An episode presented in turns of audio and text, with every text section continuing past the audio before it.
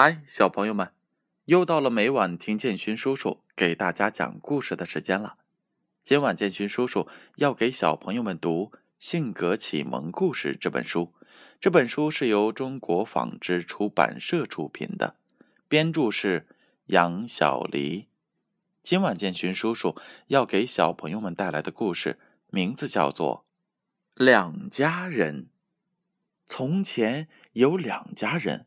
是很好的邻居，一家人的女主人从早晨五点钟就起床，扫扫院子，做点早饭，下地去了。当太阳爬上山的时候，这家的女主人已经从地里回来了。这时，另一家的女主人才刚刚起床，等下地时已经快中午了。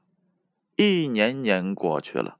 五点钟起床的那家人都变得很勤快，家庭也很和睦；而另一家人很懒惰，男女主人还经常发生口角，家庭不和。一次，勤快的那家人种的土豆既大又好吃，懒惰的那家女主人看见了，就去问其中的秘诀。勤快那家的女主人说。勤劳就是秘诀。懒惰的那家女主人很是不理解，于是说道：“勤劳，勤劳怎么是秘诀呢？”勤快的那家女主人说：“咱们的地都是一样的，不同的是，我种土豆时经常在地里忙，除草、施肥、浇灌，样样都没少。”这就是勤劳的结果。懒惰的那家女主人点点头。从此，懒惰的那家女主人也是起早贪黑，等到秋天的时候，收获了既大又好吃的土豆。他们家的孩子也比之前勤快多了，家庭也变得和睦了。好了，小朋友们，故事讲完了。只要勤劳，就能够收获快乐，收获幸福的果实。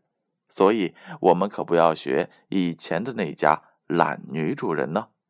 接下来，让我们来揭晓上一回故事问题的答案。上一回的故事名字叫做《跳舞的蝉》。建勋叔叔一共问了两个问题。第一个问题。当小蚂蚁们在准备过冬的粮食时，蝉在干什么？答案是 A，在唱歌。第二个问题，蝉为什么去蚂蚁跟前借食物？答案是 A，因为它太懒了，秋天的时候没有储存下食物。小朋友们，你们答对了吗？那接下来听一听。今天的问题吧，也是两个问题。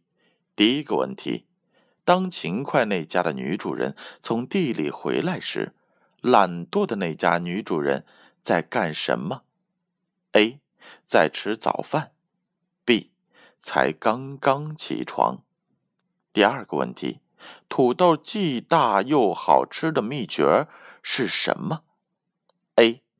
勤劳。B. 浇水，正确的答案将在下回故事当中揭晓。接下来的时间，闭上眼睛，乖乖的睡觉吧。让我们明晚再见。